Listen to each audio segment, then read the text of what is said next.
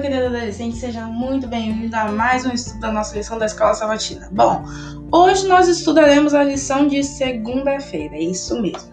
Mas antes de começarmos o nosso estudo, vamos fazer uma oração? Oremos.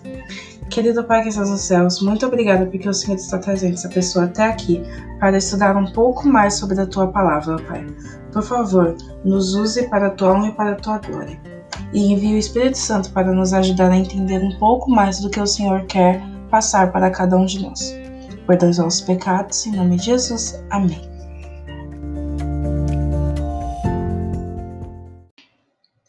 Partiu o estudo da lição então. Vamos lá. O texto-chave dessa semana está lá em Lucas, no capítulo 4, versículo 1 e 2, e diz assim: Jesus, cheio do Espírito Santo, voltou do Jordão e foi levado pelo Espírito ao deserto onde, durante 40 dias, foi tentado pelo diabo. Não comeu nada durante esses dias e, ao fim deles, teve fome. Antes de mais nada, vale ressaltar que, quando nós vamos ler no original do grego, o verbo levar não necessariamente significa que Jesus foi dirigido até o deserto para ser deixado lá sozinho. Quando a gente vai ler o livro O Libertador de Ellen White, lá na página 60, nós percebemos que Jesus não convidou a tentação.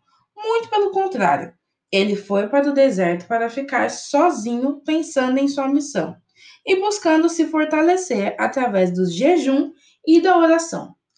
E Satanás achou que esse seria o melhor momento para tentar Jesus.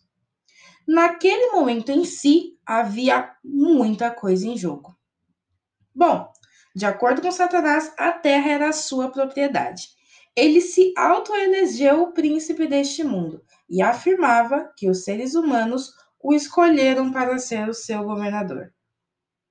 E no meio de toda essa enganação vem uma parte boa. Cristo veio para desmascarar toda essa alegação de Satanás. Ele veio a essa terra como homem, só para mostrar que permaneceria leal a Deus, Assim, não haveria dúvidas de que Satanás não havia ganhado o controle da raça humana e que quem quisesse ser liberto ganharia liberdade. Ou seja, você pode ser liberto. Isso daí não é incrível? Orando e pedindo forças ao Espírito Santo, nós podemos resistir às tentações. Jesus venceu para provar que a nossa vitória também é possível.